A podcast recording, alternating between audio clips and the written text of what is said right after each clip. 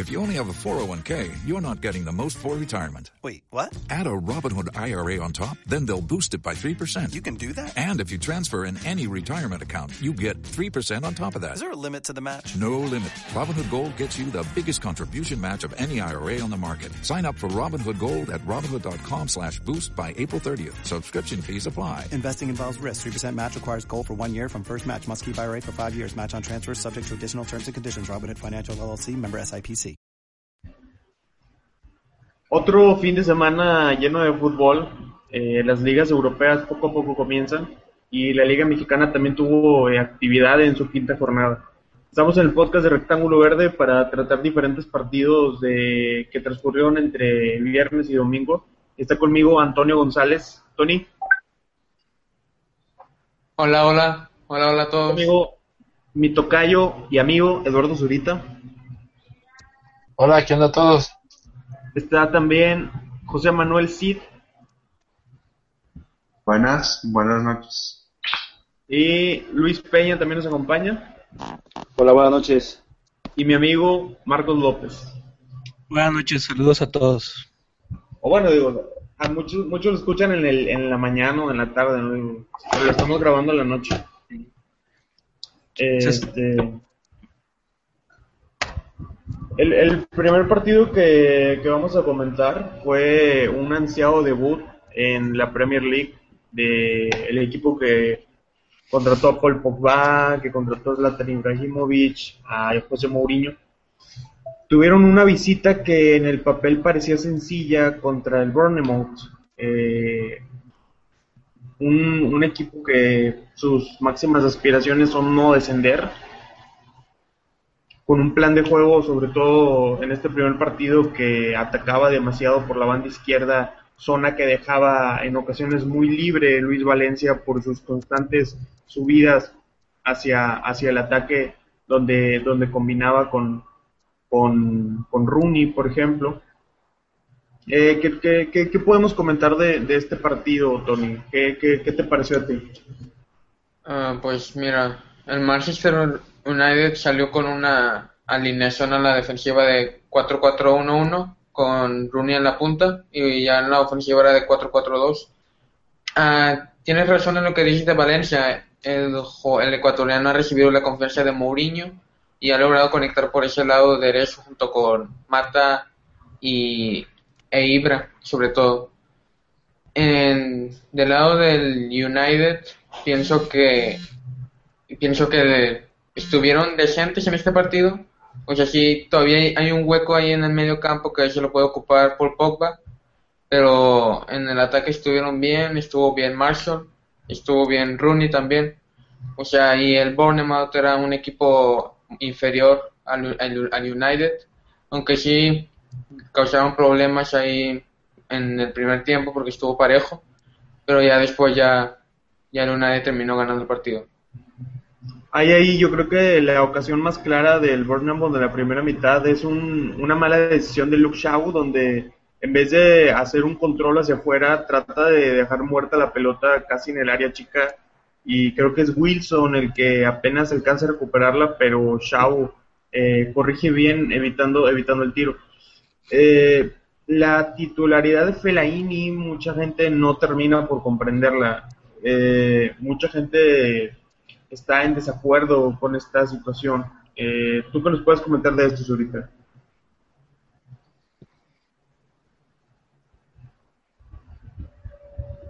Zurita. Amigo.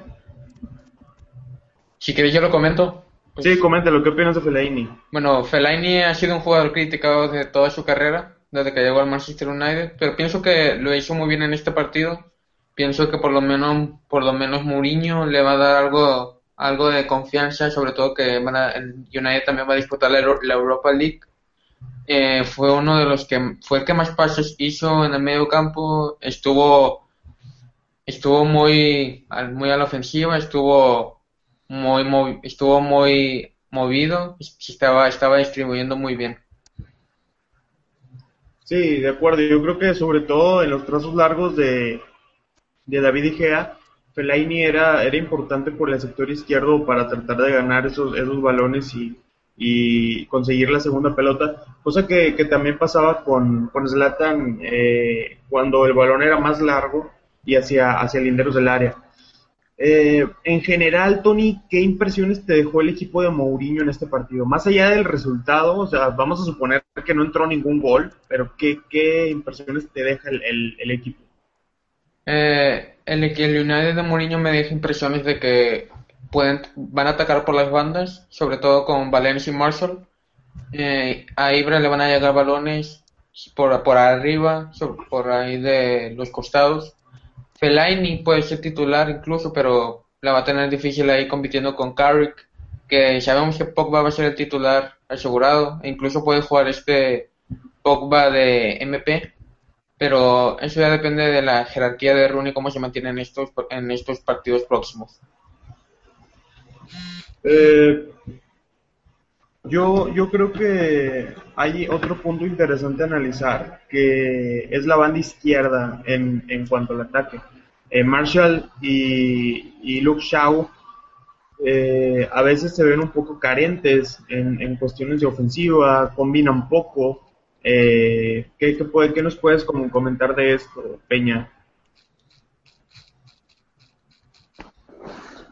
Bueno, creo que Luke Shaw es un, es un buen lateral. No sé si sea el ideal para lo que va a buscar Mourinho. Creo que Mourinho necesitaba un lateral un poco más estático en defensa que lo que te puede ofrecer Luke Shaw. Sí. Y también hay, hay, hay que recordar que, que Shaw tuvo una lesión en Champions sí. contra el PSV el torneo pasado y que apenas Sí, viene recuperando su nivel, ¿no? Sí, contra, contra este Moreno. Este, yo creo que bueno, va- hay que darle a lo mejor uno o dos meses a Luke Shaw para, para pues, que vuelva a agarrar el nivel, porque bueno, cuando empezaba otra vez a, a agarrar juego, vino el parón del verano, entonces hay que darle un mes para que vuel- vuelva a agarrar juego, seguramente Mourinho le tendrá la paciencia, pero bueno, no sé, bueno, está Marcos Rojo, que es no te ofrece el ataque, pero es en la defensa es muy seguro. A mí Marco Rojo para defender me gusta mucho. Sí, eh, incluso está, está Blind, que este domingo jugó como defensor central junto a Bailey y, y no lo hizo nada mal, digo, es un, es un, un buen jugador para tener un pase seguro en esa zona. Eh, en ocasiones salía jugando, salía jugando Blind o Bailey y era eh, Ander Herrera el que tomaba la, la posición de, eh, de defensor central para no dejar eh, endeble el cuadro bajo de los Red Devils. Sí, a mí, Sí, a mí este Blink me gusta mucho. Inclusive creo que cuando, cuando se recupere Phil Jones puede, puede jugar este Blink de medio centro o haciendo la transición entre siendo medio centro o siendo tercer central y una central con Phil Jones y Bailey. sí, Yo, sí. pref- yo prefiero de lateral izquierdo a Rojo que a Shaw porque me da más seguridad a la hora de defender Rojo. Sí, sí, eh, de acuerdo. O sea, Rojo es muy bueno para el mano a mano. Yo creo sobre todo para, para partidos donde Manchester va a, ceder la iniciativa, donde va a tener un plan reactivo y que saben que van a provocar los manos a mano en el cuadro bajo. Yo creo que Rojo sería la, mejor opción en, ese, en ese aspecto. ¿Tú qué, nos puedes comentar de, Marcos Rojo, Marcos? ¿Te agrada? ¿Te gusta más Shaw? ¿Te gusta más Blind incluso? Marcos? Mira, para ser un lateral como los que quiere Mourinho, que raramente abandonan el medio campo, por ejemplo, este partido, el mapa de calor de Luke Shaw nunca pasó eh, la mitad de, cancha. Para, si va a hacer esa función, yo preferiría a Marcos Rojo. Eh, se le critica mucho de que no va bien al ataque, de que no es el mejor con el balón, eh, pero ahora sí yo creo que es, bueno en marca, incluso mejor que Luke Shaw.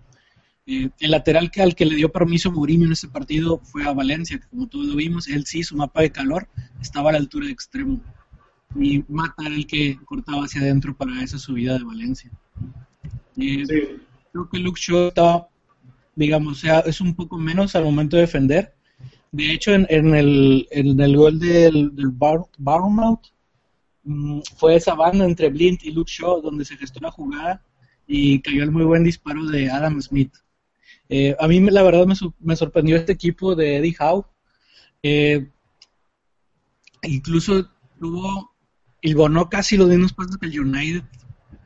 Tuvo cerca de los 400 pases, que para ser un equipo, digamos, de menor calidad son muy buenos. No sé si esto hable o muy bien del Bournemouth o muy mal del United, pero estuvo muy igualado. Incluso en posesión también estuvo igualado.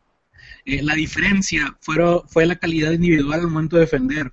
El marcador se abrió por un error eh, del capitán en la defensa, el equipo de Eddie Howe, y ya desde ahí pues el United tuvo el control a través de, sus contragolpes. Eh, todavía el United muestra ciertas tendencias hacia el juego posicional, ganando, como ya lo mencioné, buena cantidad de pases, creo que llegó a casi 500 pases. Eh, lo cual yo creo que cuando vayan pasando los partidos se irá diluyendo y veremos al, verdadero Manchester. En cuanto a lo de la medular de Fellaini, la verdad me agradó este, este encuentro, siendo muy equilibrada con Ander, guardar una posición más retrasada para ser el, ese organizador que parte eh, desde antes de medio campo. Y con, Rooney siendo el que hace el, el, el eh, Fellaini fue muy importante por su trabajo industrial de presionar al rival y de recuperar la pelota, así como por su calidad en segundas jugadas. Yo creo que Fellaini no va a ser titular y esa será la función de Pogba cuando esté para jugar. Sí, creo, que Pogba va a estar listo para la jornada 2. Creo que arrastraba una expulsión de la Copa Italia, una, una cosa así, no, no estoy muy seguro. Eh, sí, ¿tú tienes algo que comentarnos de este, de este juego, de algún equipo? Pues yo pienso que lo mismo que ya se ha comentado, que Fellaini, a pesar de no ser muy laureado, por, sobre todo por su estilo de juego, que es un jugador que es quizá no es agradable a la vista, pero es un jugador que es muy constante y es un jugador que te apoya y te ayuda mucho en el juego aéreo. Con Zlatan Ibrahimovic te hace menos necesaria la entrada de Fellaini, que básicamente te ayuda a entrar a todo el juego aéreo. Pero sí, como dice Marcos también, el juego se abrió gracias a un error defensivo muy feo del Bournemouth. Y a partir de ahí fue donde el Manchester United logró el control del partido y logró estabilizar su juego. Yo pienso que este Manchester United tiene mucho, mucho que mejorar. Claro que el Bournemouth quizá no era el rival más, más interesante con el que se podía comenzar, pero empezó bien, con una victoria que les puede dar confianza y a partir de ahí pueden empezar con una temporada exitosa. Sí, de acuerdo, yo creo que ese error entre, creo que es Francis, el que primero mide mal la pelota y después totalmente inafortunado, inafortunado le rebota y queda para mata, o sea, creo que, terminó el buen partido que estaba haciendo defensivamente el, el, el Bournemouth. Eh, ¿Qué les parece si, si ahora nos vamos a, a, Arsenal? A uno de los partidos más, pues se podría decir que emocionantes de, la jornada, ¿no? Eh, un, un partido que a lo mejor nadie se esperaba en cuanto al resultado. Eh, ¿Qué nos puedes comentar de este Arsenal contra Liverpool, Peña? a mí fue un partido que me gustó mucho, que nos dejaba un poco en claro, sobre todo de Liverpool. Del Arsenal no tanto, porque bueno, ahí este, falta la inclusión de, sobre todo de Osil, de Shaka y de Giroud. Ah, y es toda una línea recta del centro delantero, del mediapunta y del medio centro lo que nos falta. Entonces, al, al Arsenal habrá que esperar unas semanas más para verlo en plenitud. Hoy Alexis jugó como centro delantero, que es algo que espero no se repita, porque aunque no lo hace mal, es un tipo que se aísla mucho jugando como centro delantero. Su mayor virtud está en las diagonales. Está en partido de banda, incluso en algunas oportunidades se tiraba la banda para recibir ahí pero bueno, cuando lo intentaba y chocaba con Iwobi. Entonces no lo dejó de hacerlo, pero a mí Alexis siento que los lanzamientos de Shaka, Alexis van a va a ser de los de las cosas primordiales de este de este Arsenal. Walcott dio un partido que si sigue así va va a ser titular. Pero cuando entró Oxlade Chamberlain también hizo una jugada que terminó en gol de los mejores goles creo que vamos a ver esta temporada. También el de, junto con el de Mané. Eh, de Liverpool, creo que el medio campo Klopp lo desbalanceó demasiado poniendo en, las, en los interiores a dos volantes ofensivos. Yo, bajo mi perspectiva, Khan tiene que ser el medio centro y Henderson subirlo como en un interior, poniéndolo ahí como el interior mixto y dejando ahora sí a un volante ofensivo para que sea el interior llegador. Creo que Wijnaldum no sé si lo estoy pronunciando bien, pero, pero él creo que le va a ganar la carrera a la lana. La lana lo veo más partiendo de, bueno, peleando el puesto de, extremo derecho con, con Sané. creo que es todo. Eh, ¿Alguna vez, ahorita eh, Bielsa dijo que la labor del entrenador es darles el mejor escenario a los jugadores para que hagan las mejores cosas, o sea, que, desarrollen sus mejores características. ¿Tú qué opinas, o sea, no en el partido, sino globalmente eh, eh, de, Alexis Sánchez como nueve? Bueno, pues yo pienso que, que esa no es la posición natural de Alexis y sobre todo que el Arsenal, como tú mismo lo mencionaste, no es eh, no le crea las ventajas necesarias para que Alexis pueda explotar como nueve. Quizá en algunos momentos de la Copa América, esta última, lo vimos partiendo en una doble, en una doble punta con, con Vargas, pero Alexis es un jugador muy móvil, que siempre te puede caer a las bandas y desde ahí hacia adentro es donde te crea el mayor peligro. Entonces, no, igual que Peña, no comparto mucho la idea de ponerlo como nueve, ni siquiera como alternativa Pienso que en este caso, si nada más buscas el desmarque hacia los lados, Walcott es una mejor opción. Pero bueno, eh, ante la falta de Giroud y, que Walcott tampoco es un delantero nominal, pues tuvo que auxiliarse en ello hoy Wenger y, pues casi sale. Tony, eh, eh, ¿tú qué, qué, qué, opiniones tenías de, de Mané? ¿Crees que sea, el, sea el vértigo que, necesitaba que necesitaba Klopp, ¿crees que sea un jugador que no es lo ideal para el Liverpool? ¿Qué, qué opinas de, Mané? Sí, Mané es, un jugador necesitado para el Liverpool, es el desequilibrio por las bandas junto con este Coutinho, puede ser el, jugador como el gol que se mandó hoy, que fue un, dashboard de toda la pase de la lana. Pienso que le va a muy bien en esta temporada a este Mané, es un gran refuerzo y puede ser el hombre que puede desequilibrar esta banda derecha. Marcos, eh, como un análisis global, no, no solo por el resultado de hoy, sino por el fútbol, por plantilla, ¿crees que esta, esta será una mejor temporada para Liverpool respecto a las anteriores? Yo creo que es definitivo, eh, tanto por trabajo como por la calidad de la plantilla. Tal vez los fichajes que realizó Klopp no sean tan conocidos como el de Mané o el de Wijnaldum, pero van a aportar bastante. Yo creo que a nivel de Premier son fichajes. Esto unado al trabajo que ya conocemos de Klopp, de presionar y, y tocar la pelota muy rápido en combinaciones, yo creo que, que, será mortal. Ahora, tengo, tengo dos apuntes de lo que dijo Peña en lo que no estoy de acuerdo. El primero es que Alexis se aislaba. Eh, pudiera ser que sí sea de esa manera, el problema era que atrás de él estaba Ramsey para realizar ese enlace. Lo vimos muy bien todo el primer tiempo. De hecho, el Arsenal fue el que generó más eh, durante la primera mitad. El Arsenal fue el que dominó esa parte del encuentro. Eh, ahora, eh, entonces, el segundo tiempo lo que falló fue esa conexión de, Ramsey, ¿no? del Arsenal también me sorprendió mucho el Neni en su función de organizador retrasado yo creo que la realizó bien dentro de lo que cabe. Eh, y el otro en lo que no estoy de acuerdo con Peña es en, el, en la medular de Liverpool. en lo de los interiores de la lana y Wijnaldum. Eh, entre los dos se repartían muy bien tres de las funciones que debe tener una medular. ¿sí?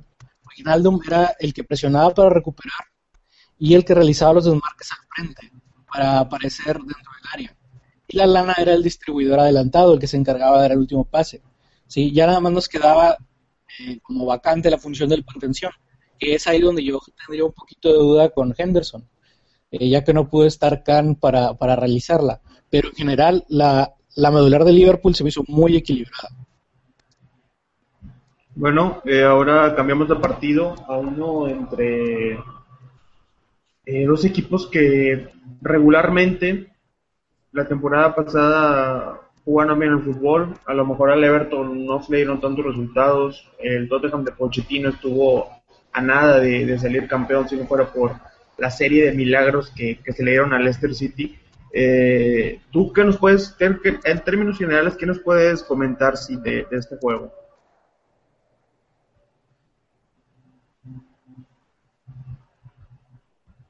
Sí. Eh, del Everton contra Tottenham, ¿verdad? Así es. Pues, sobre todo, una táctica que noté interesante en el Tottenham de Pochettino, que como los laterales suelen subir bastante y presionan muy alto. Cuando sucedía esto, los contenciones bajaban y cubrían muy bien sus posiciones, sobre todo Wanyama. Wanyama es una, bueno, es muy importante en este, en este esquema, porque sobre todo en otro apunte, Alderweireld normalmente lograba subir y hacía las funciones de lo que hace, por ejemplo, Hummels con el Borussia Dortmund. Eh, se sube, se mete con los mediocampistas, apoya en la medular y Wanyama cuando Alderweireld se queda arriba logra y cubre su posición y lo logró hacer en un par, al menos unas tres veces muy, muy bien. Otras cosas que él logró apuntar a ese juego, estuvo muy parejo, los dos equipos trataron de imponer condiciones, Everton al principio batalló con el juego que intentó Tottenham, pero el partido se abrió con una táctica fija, el factor Ross Barkley, que es el jugador más, más inteligente y más técnico que tiene los Toffees.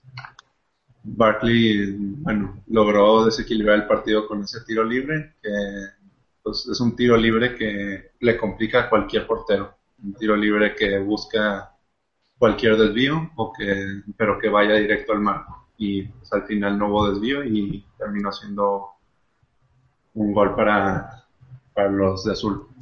Y entonces, a partir de ahí, el Tottenham siguió intentando hacer lo mismo que hacía la temporada pasada, de dominar el, la posición, logró estar en el campo de Everton en repetidas ocasiones. Este, el Everton de Kuman se planteó con un 3-4-3. Lo que me sorprendió bastante de ese 3-4-3 es que el delantero era de Ulufeu. Al no poder estar Lukaku, pues me sorprendió que ver a Deulofeu ahí adelante. A pesar de que sí tengo entendido que en su carrera sí ha logrado jugar de delantero, pero normalmente se desempeña como extremo debido a su velocidad y me parece una táctica interesante. Logró en un par de ocasiones ganar la espalda de los defensores y generar peligro. No, no, no recuerdo muy bien si fue durante la temporada pasada o en la pretemporada antes de este, de este año futbolístico, que Deulofeu ya había tenido algunas actuaciones como nueve nominal, lo cual había llamado mucho la atención por la buena forma en que lo estaba haciendo. Por ejemplo, creo que eh, Boyan Kirkic también lo llegó a hacer algún par de veces en el Stock City y que hoy justamente también en la liga inglesa eh, contra el contra el Boro en el, en el regreso del Boro a la primera división logró jugar como como media punta eh, yo creo que, que un, un, punto muy a lo mejor de no, no, sé cuál sea la palabra pero de, de interés es la lesión de, de Hugo Lloris eh, en el primer tiempo no eh, una baja sensible, no sé realmente cuál, cuál sea la gravedad de la lesión del arquero. Eh, ¿qué, ¿qué, opinas tú de, una baja tan sensible como la del portero titular del Tottenham Peña? Bueno, Hugo Lloris es, creo que un top 5 del mundo. No veo muchos porteros a su nivel. O sea, a lo mejor Sech, eh, Buffon, un, un par más, deja de Gea a lo mejor. Bravo. Nahuel Guzmán. Creo que Bravo, creo que a Bravo y a Lloris, Nahuel Guzmán, no. creo que a Bravo y a Lloris los veo al nivel. O sea, a lo mejor, digo, por delante de ellos, a lo mejor De Gea, Buffon, Neuer, eh, Sech. Pero Lloris está ahí entre los cinco mejores seis del mundo. Entonces sí va a ser algo muy fuerte su pérdida para el Tottenham. Es, eh, no sé quién sea la edad del portero. Ah, creo que es Borm, el holandés, ¿no? Sí, es Born, es Born. Ajá, este Born, que aunque no, no es un mal portero, pero no, no está al nivel de Lloris. No te ofrece la seguridad que, que te ofrece un portero para Lloris. Yo soy de la idea que, que la seguridad que te ofrece tu portero se refleja en el nivel de los defensas. Si los defensas no, se sienten seguros del hombre que tienen atrás, obviamente su confianza baja y, y no te dan todo lo que te pueden dar. Entonces creo que sí va a ser una baja sensible para la defensa del Tottenham, el haber perdido Lloris. Eh, Zurita, eh, la, la campaña anterior a Tottenham le faltaron 5 para el peso para, para. ¿Crees que este torneo sea el de Pochettino? Mm, Pues yo la verdad veo muy difícil que, que tanto Leicester, por y, y Tottenham, es más Arsenal, mantengan un nivel óptimo para, para pelear en lo más alto de la tabla a- City, United, Chelsea y Liverpool. No los veo, no los veo con el potencial simplemente en la calidad de la plantilla. Quizá puedan cuajar buenos partidos, quizá puedan tener un buen sistema contra esos rivales por, por los técnicos que tienen.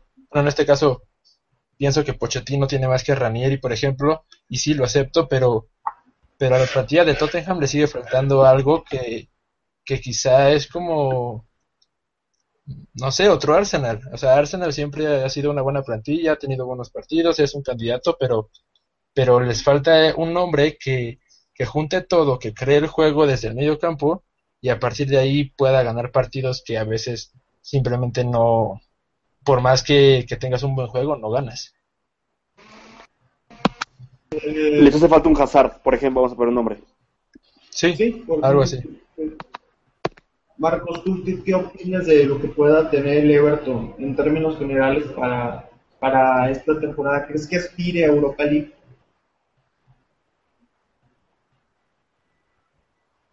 Marcos. Bueno, Tony, ¿tú qué, qué opinas de, del Everton? Ah, yo creo que tienen el equipo para aspirar a Europa League. Koeman, lo reforzó, Koeman reforzó muy bien al equipo con refuerzos como Gueye, que me parece uno de los mejores fichajes de esta temporada de la Premier. El portero este Kellenburg. Ah, no me acuerdo cuál no me acuerdo cuál otro la verdad, pero tienen una plantilla suficiente para pelear puestos europeos. Pienso que van a quedar eh, ahí en estos en esos lugares.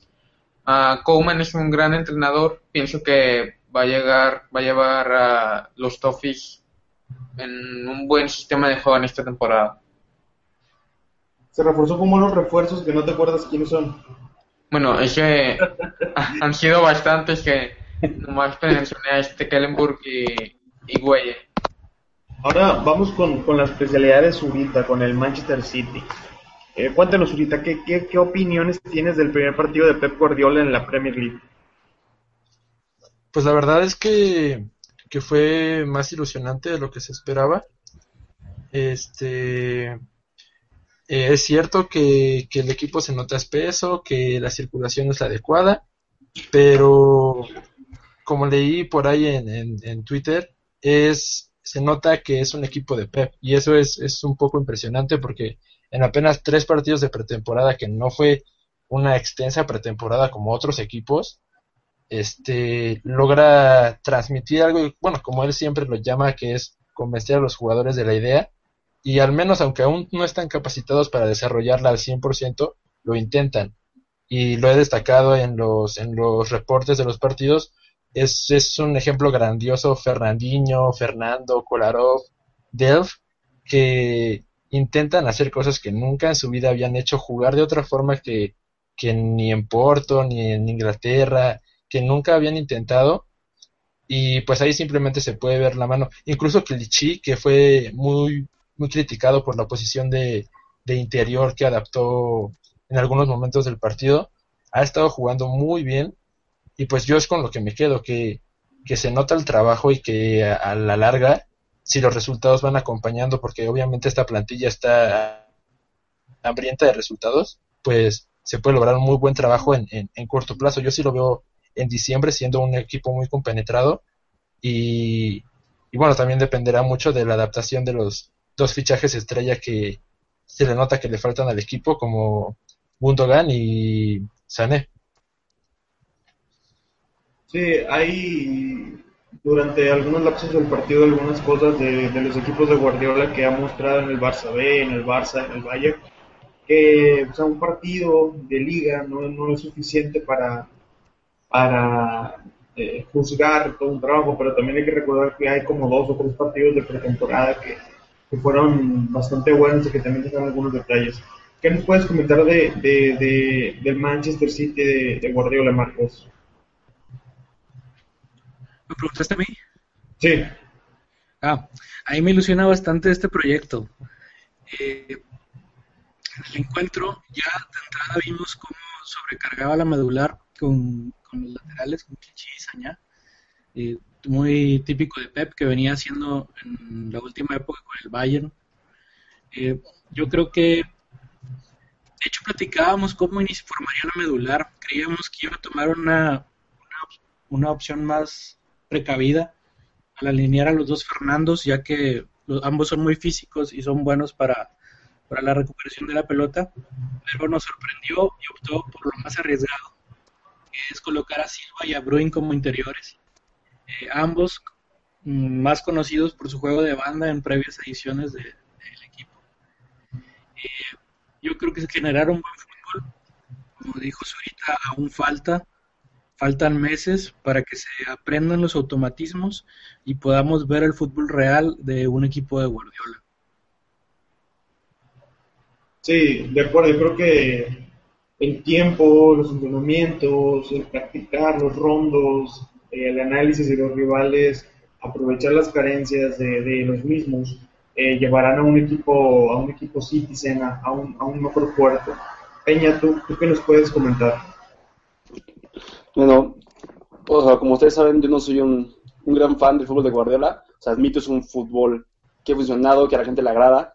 A mí, lo personal, no es un fútbol que me agrade ver. Yo prefiero un fútbol más directo que un fútbol de posesión. Pero bueno, vamos a ver qué tal. Yo lo mencioné antes, que creo que este era el reto más grande de la carrera de Guardiola. Que llegaba por fin a una liga donde le iban a competir siempre que no era necesario que llegara a, a, dirigir, como, una, como algunas personas decían, que tenía que dirigir a un equipo como el Villarreal, algo así para demostrar si también esos equipos podían, no. La Premier es una liga que son 6, 7 equipos que pueden competir cada temporada. Entonces, este es el mayor reto en la carrera de Guardiola. Aquí es donde va a demostrar si.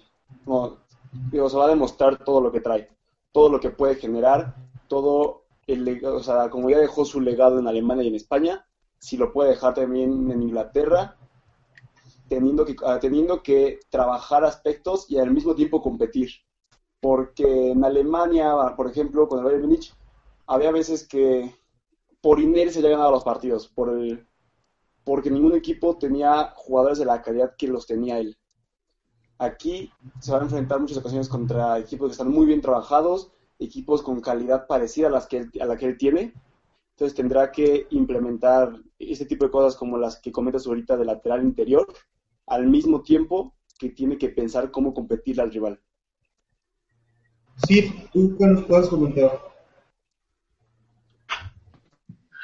Pues Guardiola, como dicen, si, como dice Peña, si logra dejar su legado en Inglaterra, a pesar de que es un entrenador más que probado, a pesar de que no consiguió el resultado que todo el mundo esperaba con el Bayern de Múnich, que es la Champions League, como que ya dejó su legado no solo en el equipo bávaro, sino en la selección alemana. El estilo de la selección alemana es muy similar al que al que trata de impregnar Guardiola. Yo pienso que es un entrenador más que probado y no necesita más, más carteles. Sin embargo, para muchos sí, y no, no creo que esté en Inglaterra para demostrarle a aquellos que dudan de él que ya está listo, sino que él siempre ha buscado nuevos retos durante su carrera y este es el más grande que ha tenido hasta ahora. Edu. Sí. Yo quiero hacer un apunte. Este ya es el último partido de la Premier, ¿verdad? Que vamos a Sí. tratar. Sí, sí. Hay una cosa que yo noté muy interesante en los partidos de, de esta jornada y en lo que intenta hacer Pep con sus extremos. Es muy curioso que, que de los partidos que hablamos hoy, por decir, sacamos muchos laterales, ya sea, creo que la mayoría son izquierdos, que son malísimos cubriendo los centros cruzados. Y en este caso nos referimos, por decir, a Alberto Moreno, Marco Rojo, eh, Luke Shaw, eh, ¿qué más mencionamos de, de Arsenal? Fue Monreal. Y, Sí. y Pep es algo que, que se intentó durante el partido ayer, que fueron los, los centros al, segundo palo, se podría decir, al, al lateral contrario. Se intentó con, con Sterling y con Navas. Y hay un hueco grandísimo en la Premier en respecto a esa posición eh, en los equipos top. Incluso, bueno, ya hablamos de, de, de Liverpool, Arsenal y Manchester simplemente. Entonces, eh, quisiera hacer ahí el apunte para que lo chequemos en los partidos que los, los junten y veamos que, que esa posición va a ser un festín para los extremos de Pep. Es, es, es, es un apunte muy interesante que yo creo valdría la pena revisar la mayoría de los partidos y ver si podemos sacar un, un, un análisis para la página, ¿no creen? Estaría muy bien, deberíamos de planearlo. Y bueno, ahora yéndonos, eh, regresándonos a, a México, bueno, yendo a México, nunca estuvimos en México, eh, hubo algunos partidos interesantes también que Peña nos va a platicar sobre todo del juego entre Pachuca y Pumas. ¿Qué, qué nos puedes comentar de, de este encuentro, Peña? Bueno, Pachuca volvió a demostrar que es de los equipos que mejor juegan en México, que están, que después de un bajón de varios años de Pachuca, otra vez es este Pachuca, otra vez es parecido a este Pachuca del profe Mesa, que realmente le gustaba a la gente cómo jugaba, que dominó incluso Sudamérica. Otra vez este Pachuca con una con un estilo diferente eh, en cuanto a al manejo de jugadores, porque bueno, este Pachuca era más de figuras extranjeras y este es de mexicanos, este es de futbolistas formados en su cantera, supieron renovarse en ese sentido. Entonces la nueva, que parece que es la nueva joya de su cantera, es, bueno, alguien que, sobre todo por ser hijo de quien es, le emociona mucho a la afición tusa y a la afición mexicana, que es Juan José Calero, hijo del cóndor Miguel Calero. Demostró, ha demostrado en los partidos que ha jugado, son siete partidos que ha jugado entre Copa y Liga en Primera División. Demuestra que es un, un, un delantero muy potente, demasiado incluso creo yo para sus 17 años, y es algo que, de lo que más me gusta de él. Es un delantero que sabe cubrir el balón a la perfección. El penal que le cometen, que uno que falla Borreta Vizcaya, se lo tienen que hacer entre tres hombres a un chavito de 17 años. Es algo impresionante. Pues el disparo del, de su primer gol, también o sea, un golazo. Y bueno, en el segundo está ahí en el momento exacto. No, otra cosa del Pachuca es Irving Lozano. Vuelve a demostrar que para la Liga MX tiene un nivel superlativo. Tiene, es un jugador diferencial. Eh, no, Pachuca, digo, Pachuca es un juego muy vertical, de, de, todo el tiempo querer ofender al rival. Y bueno, Pumas demostró que se le estaban dando los resultados por, ahora sí que por, parecía arte de magia, porque está, es un equipo sin mucha idea. Esperan al chispazo a ver un juego, como lo, como lo llama Edu, un juego inspiracional. Valencia todavía no tiene mucha idea de cómo quiere que jueguen sus Pumas. Creo que aquí viene una... Esta temporada ser un declive de Pumas. No sé si vayan a aguantar a Palencia para otra temporada, pero yo no veo esa temporada Pumas funcionando. Eh, yo creo que el, el proyecto de Pumas está establecido para algunos, algunas temporadas, no, no sé si tampoco demasiadas. Eh, yo creo que implantar un modelo de juego posicional no es una cosa sencilla, sobre todo cuando no eres un equipo que puede contratar los jugadores que quieres. O tienes que, con tus posibilidades, encontrar lo mejor en base a una idea. Que lo encontraron, por ejemplo, en, en Abraham González, eh, que es un medio centro que está, que está dándole mucho, mucho buen fútbol al equipo de Pumas. Marcos, ¿tú qué, qué nos puedes comentar de, Pumas? Mira, a mí, a mí me, me deja muchas dudas Pumas, desde la elección del técnico hasta de los jugadores. Desde las épocas de Memo Vázquez, Pumas siempre ha jugado mal, ¿sí? Pumas, eh, sus resultados son más debido a la suerte, a la inspiración. Ese margen de, digamos, el factor suerte que se reduce con el trabajo, en Pumas no está reducido, en Pumas dependen de lo que, de lo que salga. Eh, yo no sé si Palencia vaya a tratar de evolucionar el juego a algo más posicional. Por ejemplo, algo que hacía eh, Britos muy bien con, con Memo Vázquez era esa función de bajar a la medular y ayudar a recuperar. Yo creo que eso es, es- es un factor ahí, un rasgo posicional. En este equipo de Palencia está muy aislado.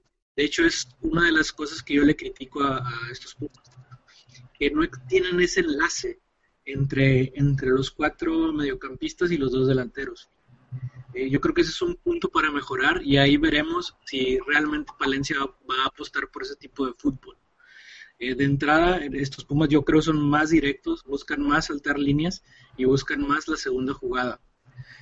Eh, tanto con trazos de Abraham, que ya mencionaste, como de, de Castro que había colocado en jornadas previas como central. Aún así yo creo que van a sufrir y deben de ser reforzados fuertemente si quieren seguir compitiendo a un nivel en esta Liga MX. Con la cantera para Pumas no será suficiente. Zurita, ¿tú qué, qué opinas de este partido? De, o bueno, de, de los dos equipos en general.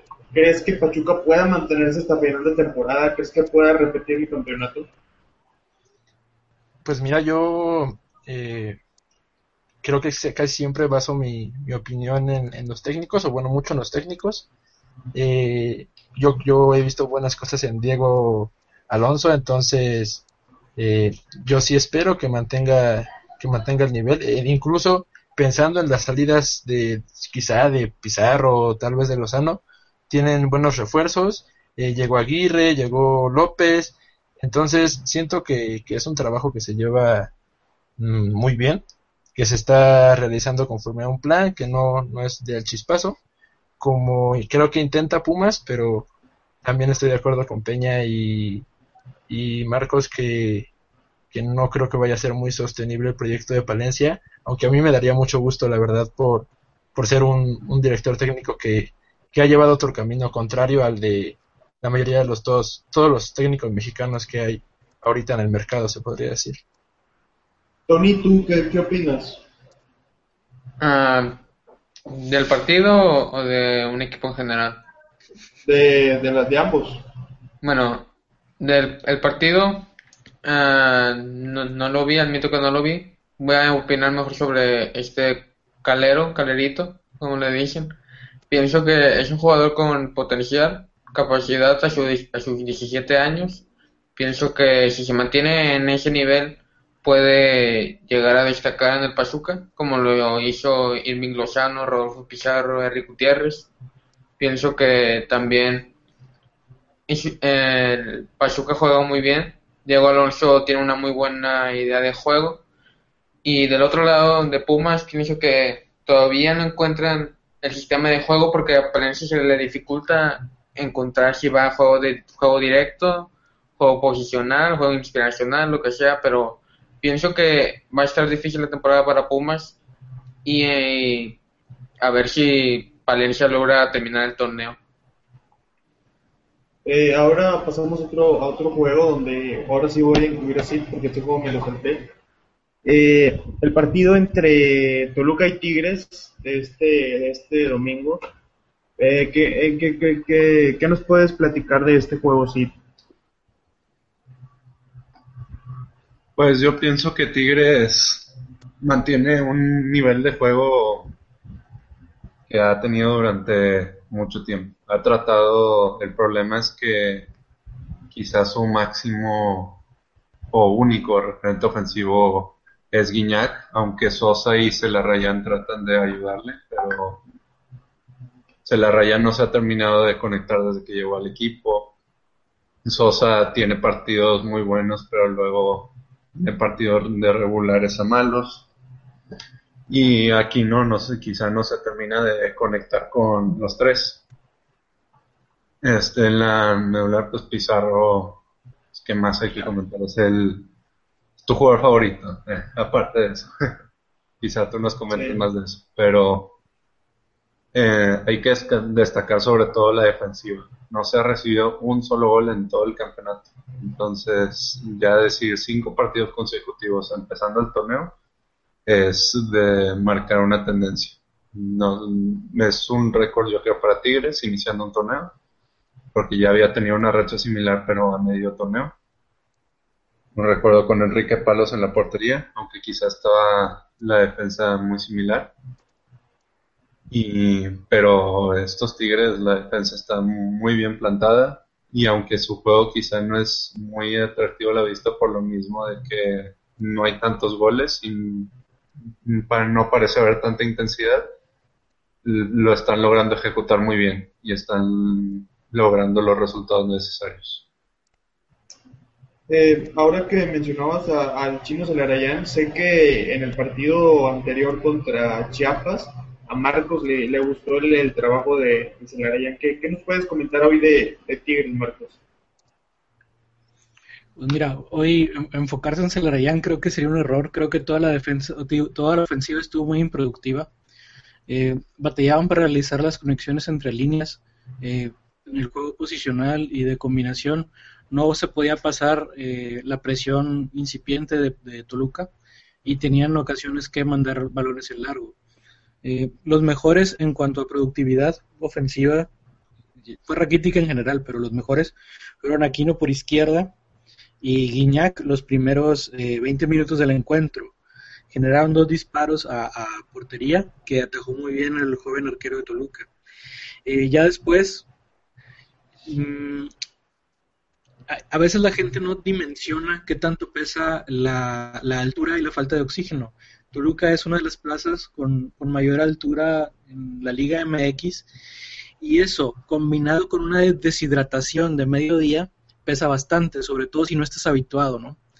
Eh, yo creo que es lo que le pasa a Tigres en estos partidos. Recuerdo uno muy similar la temporada hace, no sé si fue la, pasada o la antepasada, que fue y visitó el CU. Igual comenzó muy bien, pero pasando los minutos fue disminuyendo la presión que realizaba el equipo al defender, fue disminuyendo los recorridos y se fue asentando un poco más con una línea defensiva baja, esperando al rival y generando muy poco fútbol. Sí, eh, eso es lo que se vio hoy en Toluca y lo que se vio en otros partidos en esas condiciones que estoy describiendo, que realmente al, al equipo sí le pesa. Eh, a yo, es el único futbolista en Tigres que puede realizar esa función de enlace de la que, de la que hablé, por ejemplo, con los Pumas. Eh, a partir de la salida de Sobis, Tigres se quedó sin esa función en la medular, ¿sí? Eh, y Sosa no la puede hacer, eh, Aquino no la puede hacer, Dueñas no la puede hacer. Te explico, el único que puede conectar ahí y realizar los balones filtrados o conducciones necesarias por la zona interior es el Arayán. Entonces, mmm, esto deja un poco en desventaja. Tienes que esperar que se le Arayán dé el salto o que esta sea la temporada donde se consolide o si en caso de que sea negativo ir buscando a otro futbolista que te pueda aportar esa función, ¿sí? Pero esta temporada Tigres está condicionado a la productividad de este jugador argentino en el enlace. Sí, de acuerdo. Eh, había algunos partidos donde Lucas Celarayán llegó a jugar cercano a la banda y ahí era una posición que aunque no la hacía mal, o sea, podía hacerlo mejor como lo hace. Y la afición, yo creo que a lo mejor hasta el técnico eh, eh, detectaba esto, pero la, necesidad lo, lo hacía eh, pues, mantenerlo ahí. ahora para terminar el podcast pasamos a, un partido europeo de nuevo que se jugó en el, en el, en el estadio de Sevilla. Fue el partido donde Barcelona se puso 0 a 2 con goles de Luis Suárez y de Munir eh, mis impresiones de este juego son que eh, Barcelona desde un inicio se notó que no iba a abandonar la posición del balón por más que, Sevilla se lo, se lo intentara quitar. Eh, había una circulación de, balón entre los dos centrales bien abiertos y, Claudio Bravo que, que Sevilla podía solventarlo bien eh, hubo ocasiones donde, donde Bravo eh, optó por el balón largo. Eh, hubo ocasiones donde los volantes centrales de Sevilla cortaron las líneas de pase, donde a partir de la pérdida de pelota ahí pudieron crear oportunidades cercanas a la portería. No, no digo, no digo opciones de gol porque no lo fueron. Eh, había ahí un repliegue del, del Barcelona en 4-4-2 que, que, buscaba eh, cortar los pases de los centrales, provocando también el error para, para, para tener llegadas a gol a partir de eso, sin, sin tener que, que este, generar demasiado, puesto que una, parte importante de Barcelona y una parte importante del fútbol mundial es Lionel Messi y tenía encima durante todo el partido a, eh, Mercado, el, reciente fichaje del Sevilla proveniente de River Plate. Hubo un, duelo interesante ahí, sin embargo yo creo que el Sevilla tuvo un equipo muy desorganizado, tuvo posesiones que no provocaron absolutamente nada. En cambio Barcelona era un equipo muy organizado, era un equipo que esperaba muy bien, que recuperaba bien y que todas las recuperaciones eran una oportunidad de gol. Eh, ¿Qué nos puedes comentar de este partido, Tony? Bueno, del Sevilla-Barcelona, pienso que el Sevilla se vio muy bien eh, presionando, presionando alta, presionando alta, y pienso que estuvo, estuvo muy bien este sistema de juego que estuvo imponiendo San Pauli en un principio. Y como tú mencionas, el Barcelona a la posición, aunque le estuvieron presionando ahí por la portería, pero siempre el Barcelona nunca, nunca dejó de tener el balón. Y luego ya en el segundo tiempo, como el Sevilla, el, esto del presionar alto le exige al Sevilla, el Sevilla ya empezó a desgastarse más y el Barcelona terminó tomando la ventaja, sobre todo por ese lado izquierdo, que ese lado izquierdo tuvo faltas con, digo, faltas, digo, lesiones con Iniesta y, y. Ahí se tuvieron que entrar este Diñe y, y este Denis Suárez. Y en ese lado izquierdo fue donde se produjo el segundo gol de Munir, fue todo por ahí. Y, se aprovechó todo ahí porque se empezó a, a llegar a llegar por los lados. Lo mismo porque el Sevilla estaba cansado igual el Barcelona nunca dejó de tener el balón en ese partido. Sí, eh, tú que eh, en términos generales ahorita, ¿qué nos puedes comentar del Barcelona? ¿Crees que la lesión de Iniesta, en caso de que sea algo grave o que lo prive algunas, algunas jornadas de jugar, ¿crees que afecte demasiado? ¿O crees que Arda Turán o Denis Suárez puedan, puedan suplirlo bien?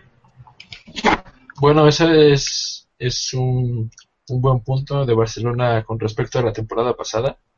En esta, eh, aunque sea, aunque sabes que se te lesiona Iniesta y pues es, Iniesta no, no tiene comparación, mucho menos dentro del, juego de Barcelona, te quedas más tranquilo porque cuentas con Suárez, que es la opción canterana, con Gómez, el refuerzo, y con Arda, que ya tiene una, una temporada y, y bueno, en esta tiene que dar el, el salto de calidad para, para demostrar que puede estar en Barcelona, ¿no? Entonces, es obvio que, que afectaría, pero al menos yo siento que se cuentan con opciones un poco más completas y variadas, sobre todo para distintos lapsos del partido, que, que bueno, se pueden neutralizar mientras esta lesión, gracias a Dios, no, no ocurre en, en, en momentos fuertes de la temporada. Sí, ¿tú qué, qué nos puedes comentar de, del Sevilla? ¿Crees que eh, logre realmente tener el sello San Paoli o se quedará solo en una, en una eh, eh, utopía?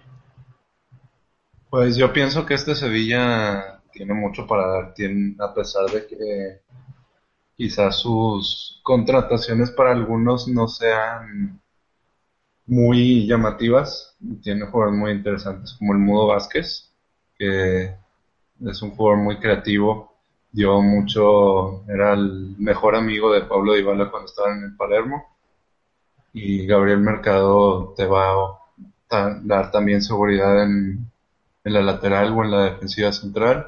Bueno, que la lateral ya tiene a Mariano, cuando no esté Mariano o simplemente en otro puesto puede entrar Mercado y puede ayudar mucho a la, a la defensiva del Sevilla. Y lo que sí van a tener una, una ausencia muy fuerte por cubrir, que para mí era mi jugador favorito de este club andaluz, que era Gregor Krizoviak, un mediocampista de recuperación fantástico y es muy difícil bueno, sobreponerse a una salida tan fuerte.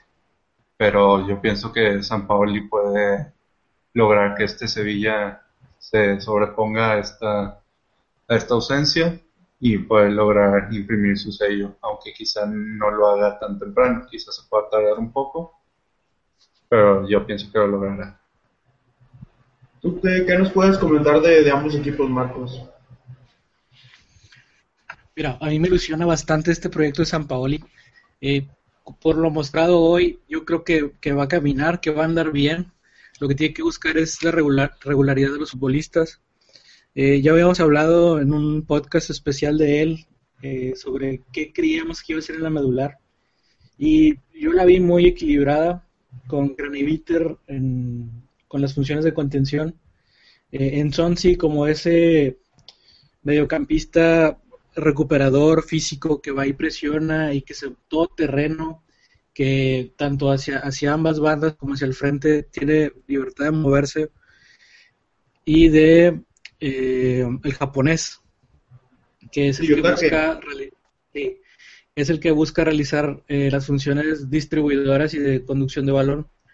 Eh, la verdad la vi muy bien sobre todo el primer tiempo eh, dominaron a uno de los mejores equipos del mundo y si de de eso son, si eso es lo que la capacidad que tiene este Sevilla, yo creo que va a caminar en la liga. Eh, del Barcelona, la verdad, eh, me da cierta tristeza o nostalgia o no sé, verlo, no tanto por el 4-4-2, que realmente no importa tanto, sino por la, hijo, ¿cómo lo diré? Por esa imposibilidad de salir jugando, que en parte era causada por la gran presión de Sevilla el primer tiempo. Eh, pero la verdad da una tristeza verlo salir directo, ya sin elaborar jugadas combinativas y depender de los valores al espacio a Messi y Suárez. La verdad es, es muy pobre, ¿no? Para el plantel que se tiene. Yo creo que Luis Enrique es de esos técnicos sobrevalorados que si no hubiera tenido la fortuna de dirigir a la mejor delantera del mundo, mm, tal vez no, mm, no hubiera destacado ni se hablaría de él. Eh, ya veremos cómo evoluciona este Barcelona durante la temporada pero a, mí me deja muchas dudas y sé que va a depender del juego inspiracional los tres mejores delanteros o de la mejor delantera del mundo. Bueno, eh, con esto llegamos al fin de este podcast de, de esta semana donde inició la liga inglesa y, y, trataremos de cada lunes estar dando apuntes de los partidos que estamos viendo de las diferentes ligas, la italiana, la española, la inglesa también, incluso portuguesa, eh, holandesa, mexicana también. Eh, agradezco a, a Tani Pepe González. Eh, Tony, eh, tienes tu Twitter donde, donde puedan seguirte. Ah, ahí te pasas con el apodo, pero ya ni modo, eso nos llevamos. Bueno, mi Twitter es arroba haga26 por algunas quejas, comentarios que tengan ustedes, ahí podemos debatir y opinar. Arroba Tami Bebé. No, ya, bueno. Tani Baby. Tony Bebecito con chatoncito. Ya, ya. Eh, Zurita, eh, do- ¿en qué cuenta de Twitter te podemos seguir? Bueno, ahí me pueden seguir en, en Twitter en arroba Eduardo Zurita con Z, Eduardo Zurita 7.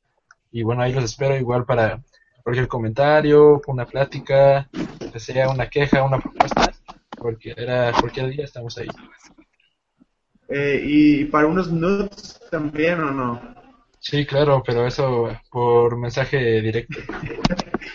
Pero me- Ahí le dan a Cholita con, Peña, con Gionales y Guardiola.